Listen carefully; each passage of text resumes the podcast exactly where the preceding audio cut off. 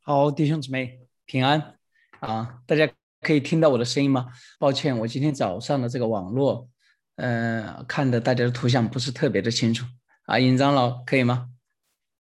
好，可以啊，大家可以在对话框里面给我一个回应。好的，太好了。那么今天早上起来啊，这个时间越来越早了，所以。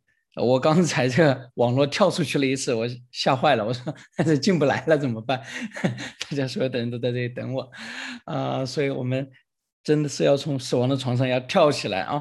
然后啊，我们早上我们一起来开始，照着我们昨天说的，我们从今天开始啊，每一天开始的时候，我们一起来啊诵读一下啊，就是第六章第四节啊，我的心啊，也要听。啊，大家可以跟着我。如果还不熟悉的，我的心啊，你要听耶和华我们的神是独一的主，你要尽心、尽性、尽力爱耶和华你的神。嗯，如果有人啊，今天是第一次来，还没有听到什么叫做尽心、尽性、尽力啊，大家可以回到啊第六章里面啊我的分享。啊，今天是这个呃生命记的第十章。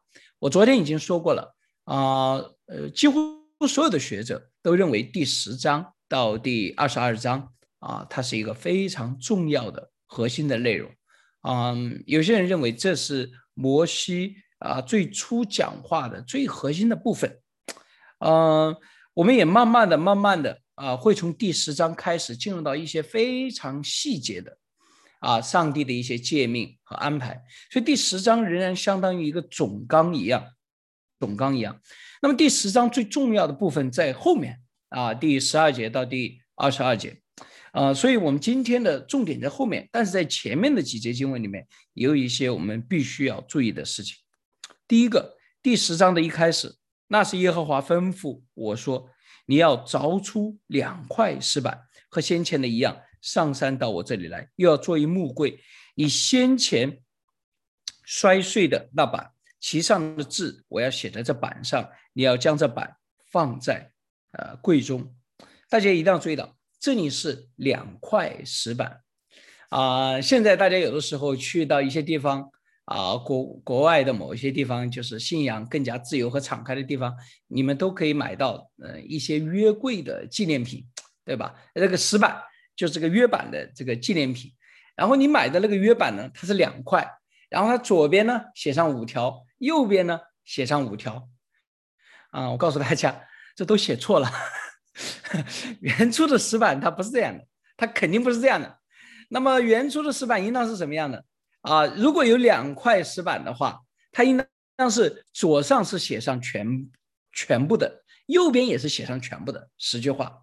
那为什么是两块石板呢？一模一样的，为什么写两块呢？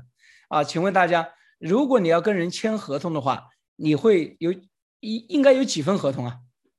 啊，其实是两份合同，对吧？是一块放在你那边，一块放在我这边。我们事实上找到很多在古近东、在在埃及、在美索不达米亚啊，也包括在这个小亚细亚，我们找到。很多当时的这个国与国之间立约啊，他们就要呃写上呃他们的那个文字两块，然后呢，他们各带一份这个盟约，然后回去了以后，一般就是放在他们的神庙当中啊，所以你会在比如说你在亚述找到一份哇，这个立约，他和埃及的某一个王立约。啊，他写在神庙中，你到埃及去，你果然在他的某一个神庙里面找到一份内容、时间跟这个一模一样的约，放在他们的神庙当中。所以这是两份约定放在神庙当中，意思是神来做见证，这是双方所立的约。那么，因为以色列人的神就是耶和华神，所以他的两块约约板都要怎么样？放在这个约柜当中，这是同样的意思，所以是这个百姓与上帝同样的立约的意思。那么，在这里最值得让我们注意的是，他重新找了两块石板，重新立了这约。啊，嗯，大家一定要知道，嗯，我们的神是通过在历史当中他的行动。来启示他自己的神。这个重新立约，重新把这个石板，这个摩西，虽然这块石板是摩西摔碎的，但是耶和华神没有在任何意识上责备摩西。你为什么要摔碎那两块石板呢？换句话说，摩西的愤怒当时就是神的愤怒，也就是说，上帝也认为在这样的这种情况之下，这个是足以也应当摔碎这个月了。虽然如此，但是我们的神。有恩典，有怜悯，他他满满的恩典当中，他又重新的塑造了这个约，就如同以色列人与上帝立约了以后，不断的屡次的背约，但是上帝怎么样，再一次的把他挽回。亲爱的弟兄姊妹们，啊，我们要透过这样的行为看明白。我们的神是怎样的一位神？他有丰盛的怜悯与慈爱。阿门。只要我们愿意回转，只要我们愿意，上帝总是为我们预备了出人意外的恩典。我们的主耶稣在世上的时候，啊，有人问他：“哎，我的弟兄得罪我，我该他饶恕他多少次呢？”那是根据犹太拉比的一个传统，啊，到了一定的次数，你就可以不饶恕了，你就可以怎么样，啊？但是主耶稣说，要饶恕他七十个妻子，啊，七十个妻子，在犹太人说起来，实际上就相当于我们中国人说千千万万次一样，它不是七十个七，因为七和七十都是完整的数目，它就是千万次你要饶恕他。而事实上，这就是我们的主耶和华神在历史当中如何来对待以色列人。我们的神那里总是有怜悯，总是有恩典。再往下走，呃，摩西在这里谈到一个细节，也就是亚伦的死以及立位之派分派出来。嗯。神把以色列人当中有一波人分派出来。第八节说，耶和华将立位之派分派出来，抬耶和华的约柜，又侍侍立在耶和华面前侍奉他，奉他的名祝福，直到今日。换句话说啊，以色列人当中十二个支派当中有这么一个支派，他是专门的用来从事啊圣殿啊中间的一些事务。什么？事物呢？第一个是侍奉神啊，维护圣殿的秩序、安全、清洁等等啊。同时怎么样？奉他的名祝福，就是什么？站在神的角度对百姓祝福。所以那些凡是侍奉，就是像异位人这样的来侍奉神的人，他的最主要的目标，第一个是啊，维护上帝在这个地上的。民的圣洁与荣耀，同时把神的荣耀、神的祝福带到众人。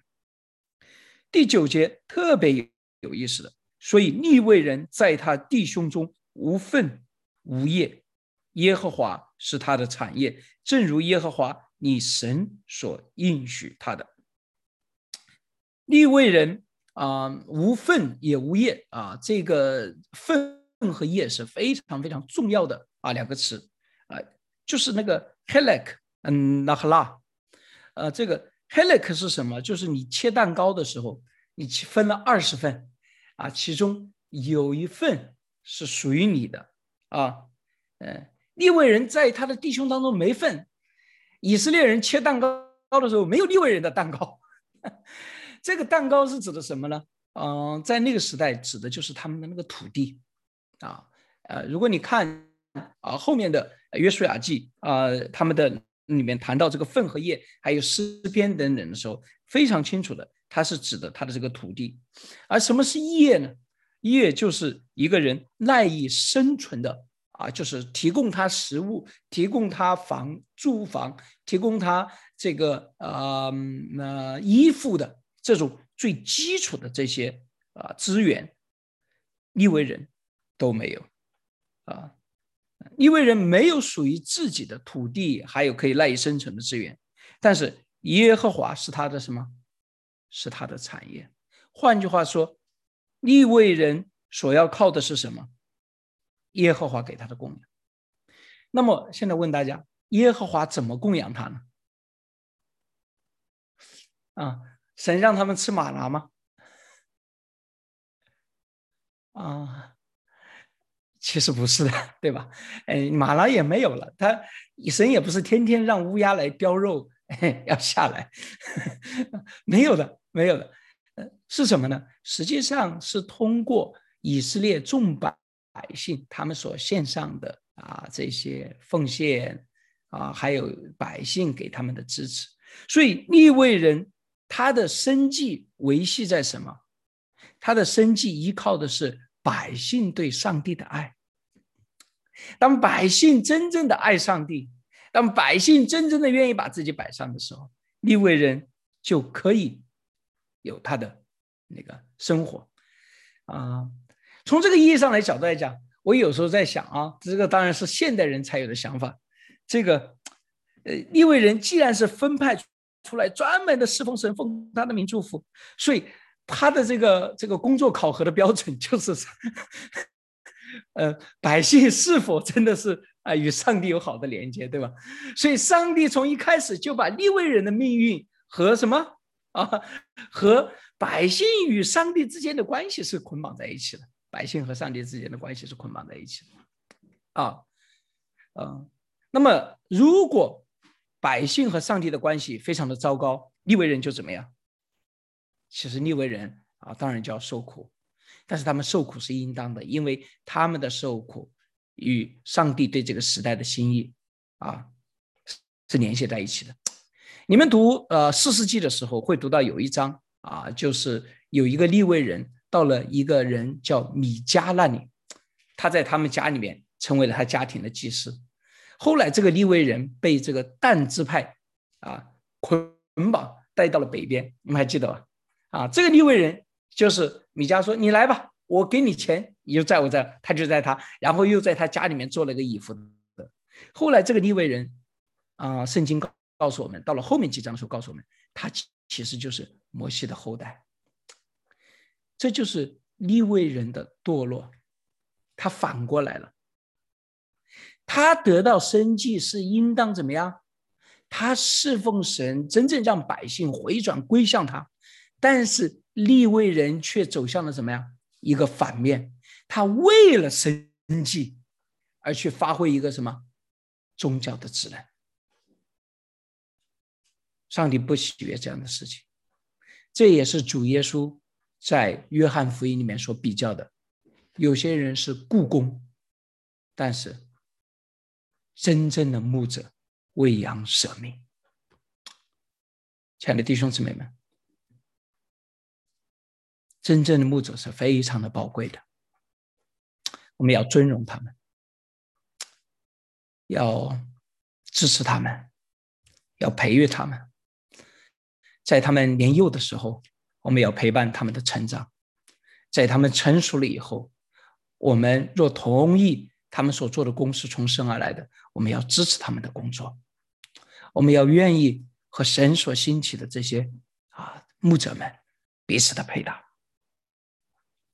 接着到了第十节，我是说，我又像从前在山上住了四十昼夜，那时耶和华也引允我，不忍将你灭绝。耶和华吩咐我说：“你一起来引导这百姓，使他们进去，得我向他们列祖起誓应许所赐之地。”昨天的时候，我谈论了很多，就是啊，这个为什么？为什么摩西的祷告啊，上帝特别应允？那么这里的第十节到第十一节，再一次的印证了啊，我的这个啊，就是昨天所要谈论的，嗯。嗯，我说最重要的摩西的祷告之所以蒙应允，啊，不在于不在于他的那个祷告的具体的那个内容，还有理由。那个具体的内容和理由是有一定的，但是真正决定性的是什么？是摩西在这个时候为百姓的呼求。啊，上帝看出来摩西在上帝在旷野在对以色列人的试炼当中。摩西通过了这个试验，他被印证他是真的有这个心智，仿佛神的心智不愿意，即使在这种情况之下，就是照我前面所说的，不愿意审判、放弃这个百姓，而继续的坚持。于是神因着摩西的缘故，因着他的呼求，上帝说：“OK，我要继续这个约。”所以第十一节，耶和华吩咐我说：“你起来引导这百姓，这百姓可以进去，但是有一个前提，谁呀？你起来去引导这个百姓。嗯，谁是我们当中的领袖呢？什么样的人是真正的领袖呢？啊，我们有很多的错误的一些想法和观点，有的时候我们认为。”大概是我们当中最高最帅的吧，就像那个扫罗一样，对吧？哎，有的人说啊，那不是外表上的高和帅，他是指的什么？他的能力最大，知识最多的啊。其实你仅仅是观察这个社会，你也发现其实不是这样啊。啊，我的博士论文研究的就是群体的身份啊。什么是从身份的角度来考虑？什么是这个群体里面真正的领袖呢？这个群体里面真正最能够代表这个群体的人，或者从神的角度从这里来说，愿意与这个群体的百姓一同站立的人，一同站立的人，任何一个群体里面那个真正的领袖，他都是。需要和他的百姓们同生共死、共同进退的人，就仿佛，据说航海里面有一个规定：如果船要沉了，船长应当是最后一个撤离舰船的人，最后一个撤离舰船的。想到这里，我们想到我们今天的社会。这是如何的跌倒？我们以为领袖就是享有最大的权利、做决定的人。我们以为领袖就是那些哇，凡事得到最好的好处的人。领袖就是那些孩子们在那个着了火的房子里面喊领导们先走的人。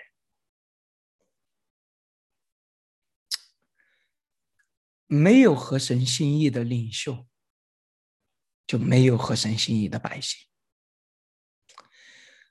旧约和新约里面，神把他最严厉的指控，无一例外的都对着了领袖。啊，我刚刚信主的时候，有一个特别强烈的感受，因为我搞法律的嘛，天天。就是思考一些法律的规则啊，还有那个啊，我信主了不久以后，我有个非常非常强烈。当我看到圣经上的教导了以后，我意识到，神对我们这个时代的救赎的一个最重要的救赎的方面是什么呢？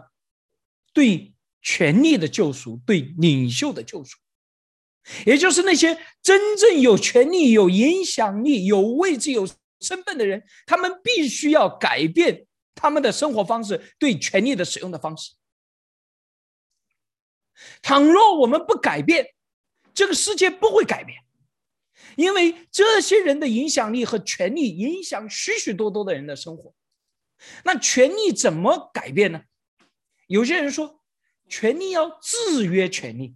也就是说，我们要弄一个权利出来，其他的权利要彼此的对抗。当然，阿门，我完全的同意，权利需要被制约，权利需要被放在笼子里面。但但是，权利被放在笼子里面，它就能够成为一个良善的权利吗？权利被放在笼子里面，它不能够做那些恶，这些权利就能够成为好的吗？不可能。你仅仅把它限制，他作恶的，他能够一定程度上限制他发展成为那个恶的状态。但是权力是上帝所赐予给我们的，阿门。上帝意愿，上帝的心愿是愿这个权力成为我们的祝福，而不是仅仅说他不作恶，阿门。我接下来要讲的叫谈论托克维尔。有的人说王牧师，你早上讲圣经，你谈什么托克维尔？亲爱的弟兄姊妹们。这些十诫生命记讲的就是我们如何建立合神心意的百姓、合神心意的国家、合神心意的群体。阿门。所以这些启示里面所包含的内容，就反映在实实在在的我们的人类的历史和进程当中，人类如何的组建他们的生命的共同体。托克维尔在一本他著名的书里面谈论这么一个，当时我第一次听到的时候，我非常的不理解。他说什么呢？他说这个国家，他所谈论的那个国家，是由一群 selfless aristocrats 建立的无私的贵族。他也 selfless 无私 aristocratic 贵族。他说。这个国家是由一群无私的贵族所组成的，亲爱的弟兄姊妹们，你们跟我一样受这个 马克思主义教育长大的，我们认为无私和贵族这两个词就不能放在一起。只要是有钱有权的人，他就不可能是无私的，无私的只能是什么都没有的老百姓，对吧？啊，就是无私和贵族这两个词怎么能够放在一起？啊，这个这个我这个不能理解，所以我当时听着说，我说这个世界上还有这样的一种人吗？啊，他既是贵族，他有权有权利，但是他又是无私的，他真的是为大家着想。我后来发现，啊，其实这个世界真正好的社会，只能由无私的贵族组成。什么叫无私的贵族？就是那个有钱有权有影响力的人。自我约束，权力的制约无法使另外一个权利变成一个更好的权利。权力要正的、正当的合神心意的行使，只有可能，只有可能是权力的自我的约束。当一个权利被另外一个权利所制约的时候。啊，另外一个权利可能限制他的恶，但是另外一个权利无法改变，啊，因为那个有权利的人，规则的制定者，他有成千上万的方法来钻空子。他的心倘若是邪恶的，他的心倘若不愿意自我制约，他有太多的方法，在合乎你这个标准的情况之下，做出偏见他自己的事情。难道今天我们面对的不就是这种情况吗？所以，对于权力的拥有者、规则的制定者，唯一真正的约束方法，就是他们自己。他们要存着对上帝的敬畏，这个社会和这个世界才可能变成一个真正好的世界。阿门。所以，只有人心的悔改，在上掌权者的悔改。能够带来上帝和神心意的群体啊，我觉得在这一点上啊，我们的教会、我们的群体里面，金牧师常常说，我们有一个非常好的传统。有一些教会里面认为，教会里面有长老、有牧师啊，长老和牧师是互相制约，哈哈，我们要限制。亲爱的弟兄姊妹们。如果我们的教会里面长老和牧师需要互相制约，制约对方生命中的恶，这个教会已经快完了。如果长老和牧师需要，就是我要制约他的恶，那已经是说在最后快完之前的那个那个垂死的挣扎。我们教会里面的长老和牧师应当是彼此激发。对方生命当中的善，阿门。我们应当是彼此的扶持，彼此的支持。我们应当是有对方有信任，啊，推动他们的善。我觉得这是非常非常重要的。我们中国人有的时候，我是搞法律的啊。我们现在特别，他们以为三权分立就解决一切的问题，不是的，三权分立也解决不了问题。三权的分立只是防止他最恶的情况发生。那个真正最好的时代是这些彼此之间的同心合意，为着一个目标往前走的时候，才是那个里面最好的时代。一个家庭的父亲和母亲不是要互相制约，父亲和母亲是需要彼此相爱、彼此信任、彼此担待。阿门。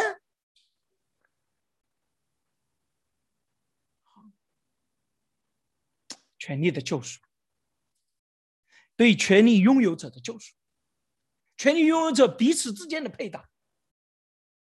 亲爱的弟兄姊妹，我们若不改变这个习惯，若不改变我们这种生活方式，神州大地换了谁都是一样，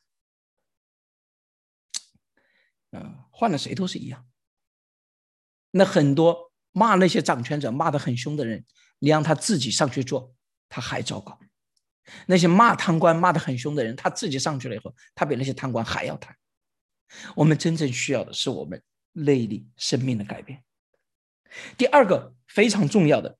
这个时候，我们要注意到，耶和华因着摩西的缘故，改变了这个百姓。这就是我昨天所谈到的，啊，没有一个人是孤立的，啊，所有的人都是存在这个群体当中，存在着上帝的历史当中。所以，因为我们的每一个人不是孤立的，使得我们彼此救赎变为可能。阿门！你们听清楚我说了，昨天我说了。很多的时候，我们认为我们得到什么东西，仅仅是因为我做的什么，我表现的是什么。但是上帝昨天说了啊，神昨天在第九章里面说了，你们得到这个地，不是因为你们表现的好，然后你们被审判的时候，你们没有被审判，也不是因为你们自己，而是因为其他的人。这说明一种我们人和其他人内在的这种连接性。正因为这种内在的连接性的可能，使得我们彼此救赎成为可能。今天，尹长老不是孤立的，和王王林弟兄，我和尹长老之间是有连接的，所以尹长老的祷告会对我的生命产生作用，他为我的负担会对我产生。没有人是一座孤岛，所有的人都是什么？彼此相连的。阿门。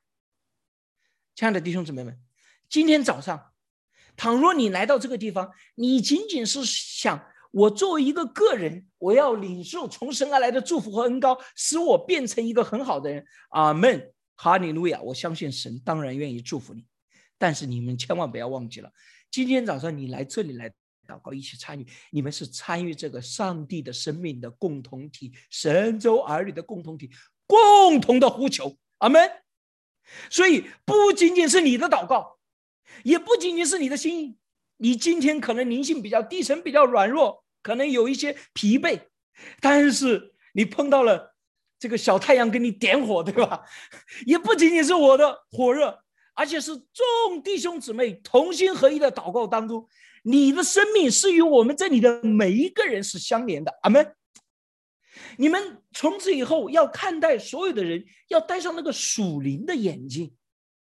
什么叫属灵的眼镜呢？就仿佛你戴上这个眼镜了以后，你能够看到肉眼看不到的那些联系，就好像戴上了那个紫外线这个什么或者红外线，我不知道夜视仪一样，能够看到你看不到的光线。嗯，你你的属灵的眼镜和你的肉眼共同看到的，应当组成你的新的现实。啊，我所看到的不仅仅是一个个屏幕背后单独的唐晨也好，宋鹏也好，王恒也好，，Rose 也好，我们也看到了这里面上帝的爱在我们之间的连接。阿门，阿门。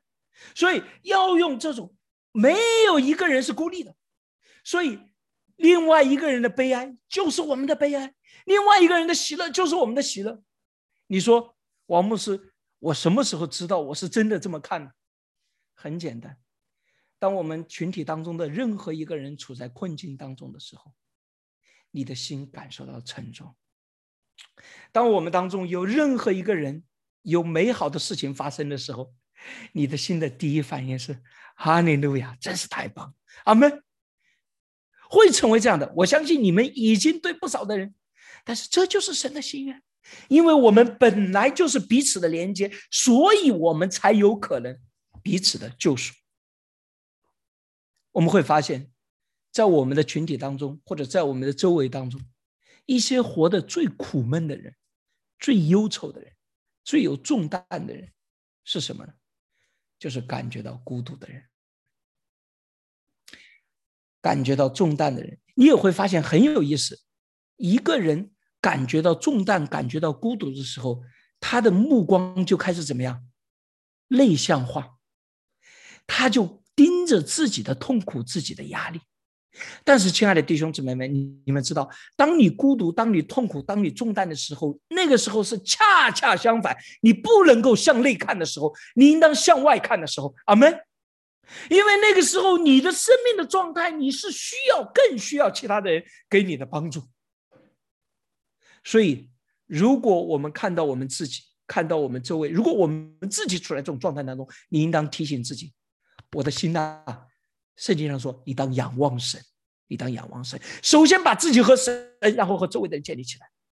那么，如果我们发现我们的周围、我们的亲人、我们的同学、我们的朋友、我们的同事当中，有一些人处在这种孤独、自我的捆绑当中，或者自我的束缚当中，我们应当把我们的爱热情的去燃烧在他们的生命当中，点燃他们。”嗯，实际上“小太阳”这个外号是高牧师给我取的啊。然后在以色列的时候，后来现在就都流行了。现在全国各地好像不少弟兄姊妹都知道这个。嗯，呃，我取他当初给我取的时候，我是有点拒绝的，因为“小太阳”这个词在圣经里面有一个人，他的名字就是“小太阳”的意思，就是参孙，Shamshun。参孙的名字就是 Shamsh。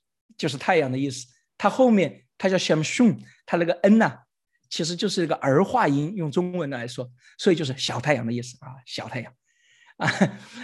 但是呢，我现在也接受这个名字了啊，我相信神有他的美意。但是我今天想说的是，在有一点上，我希望你们每一个人都能够像小太阳一样，就是当你看到另外一个人孤独软弱的时候，你能够用你生命的热和光去点燃他们。阿门。当他自己陷在自己的困境当中，当他不想给任何人打电话，当他一个人的苦读当中的时候，有的时候这样的人恰恰是很难接触的。你跟他接触，他里面喷出来的都是黑暗和苦读，还有冰冷的东西。但是你们要知道，看到他们这样的状况，你要知道，他恰恰是最需要你的帮助的。你可能就是神要兴起的对他生命的救赎者。啊，你那样子去接触也不容易，但是我祷告神给你够用的恩典。我们说的最重要的，现在好像没什么时间了，我六分钟把最后一部分十二节到第二十二节谈完。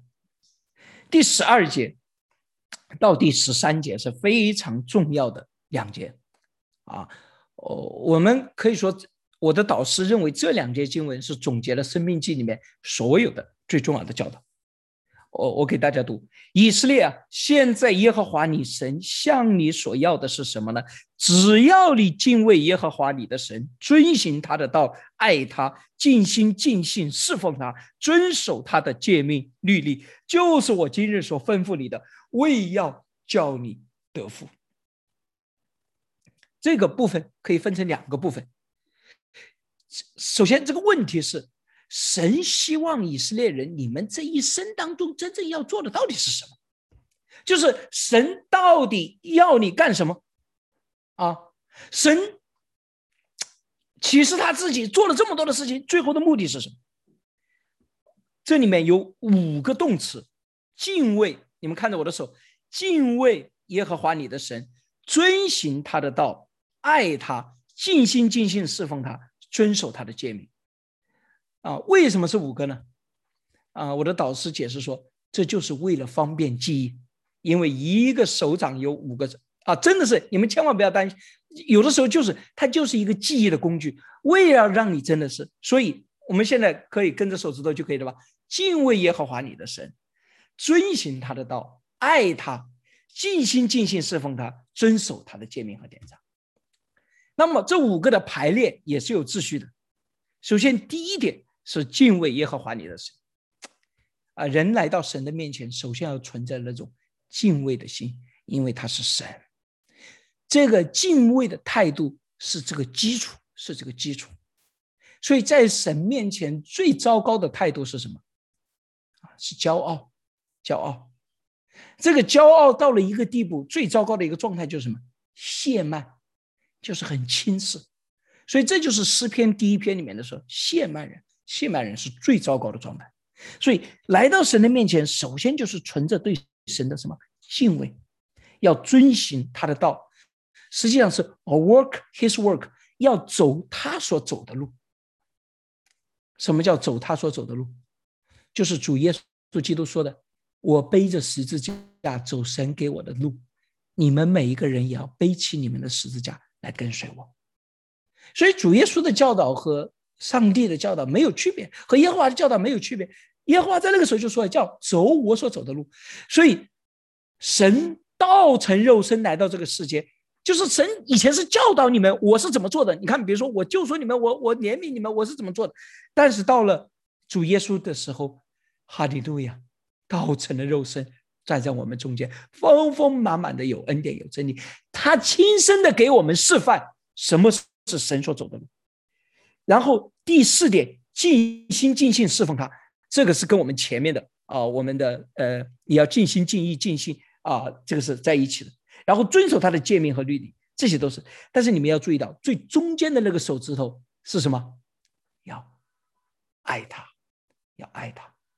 犹太人他是有这个对称结构。你们记得我昨天还是前天跟你们说了，这个读圣经的时候，最开始的时候就是你寻找的一切就是跟你生活相关的，对吧？那一切你看起来跟你生活不相关的东西，你就。暂时也不能领会，你就放在那里。但是呢，那样你能够抓到的东西是很少的。慢慢的，你要抓到那些他的文诺、讲法等等等等，你才能够理解很多的东西。这，但是最后你还要要理解他的神学，就是说再次的回到你起初的那个目标啊。所以这里面就是一个最典型的例子。呃，犹太人的那个文法的结构里面，它常常是对称结构，所以中间的那个这五个当中最重要的就是中间那个。所以最中间那个要求是什么？就是爱他。爱他，要爱神啊！关于这个爱神，我们以后还会讲很多。所以这五句话，你看到好像都是跟神有关。但是你要问，什么叫做敬畏？什么叫做遵循他的道？什么叫做爱他？什么叫做尽心尽意的侍奉他，遵守他的诫命和律例呢？然后你往后面看第十五节：耶和华喜悦你的列祖，爱他们，从万民中拣选他的后裔。这是谈的什么？耶和华如何对待以色列人？第十六节也非常的重要，但是这一节经文今天肯定没时间，我们放到以后再说。第十七节，因为耶和华你们的神他是大而可畏，不以貌取人，也不受贿赂。这是什么？这就是谈论的上帝的公义。第十八节很有意思，他接着谈，他为孤儿寡妇伸冤，又怜爱寄居的赐给他饮食，所以你要怜爱寄居的，因为。他你们在埃及地也做过寄居的，这谈论是什么？换句话说，上帝在后面谈论的是上帝如何对待以色列人，上帝的如何公义的审判所有的人，上帝如何怜悯那些非以色列人。所以，爱神遵行他的道，神的道是什么？就是对以色列人的爱，对全地所有百姓的公义，以及对非以色列人的怜悯和恩典。这就是为什么主耶稣基督最后总结律法书所说的一切，就是两句话：你要爱神，要爱人。前几天的时候，嗯，我读完了一本书，叫 John Wooden，啊，是一个传奇的教练，啊，他是九十四岁的时候写的那本书，他是美国这个篮球教练史上最传奇的人物。嗯，他在那本书里面，我读完那本书了以后，我一个生命深处极其深刻的感动和触动就是什么呢？人活在这个世界上，真正有价值的只有两件事情，就是用我们全部的生命去爱神，然后用我们全部的生命去爱我们周围的人。我真的是，啊，这两句话可能常常，但是我现在有一种前所未有的。清晰和坚定。如果我们非要再加上第三件，那可能就是享受并且喜悦神所创造的美好的世界。啊，弟兄姊妹们，我愿大家你们用我们今天的祷告的时间，也祷告，也思考我们的生命，我们每一天花了最多的时间、恩、呃资源去做的事情，是不是能够更加的爱神，也能够更加的爱人？我们之所以能够成为其他人的救赎，也是因为我们把我们的生命的意义定义为爱神和爱人。亲爱的弟兄姊妹，你们知道吗？当你用你的生命点亮另外一个人的生命的时候，那真的是生命当中最幸福的时刻。当有一些人软弱的人因着你更有了力量，跌倒的人因着你。能够再一次的站起来，在黑暗当中彷徨的你，因着你看到了人生的方向。这个世界再也没有比这更有意义、更有价值的事情。愿我们所有的人都能够成为这样的人，愿我们所有的人都能够成为像摩西一样啊，服侍这个世界的人。好的，我今天的分享就到这里，请啊蔡琴长老带领。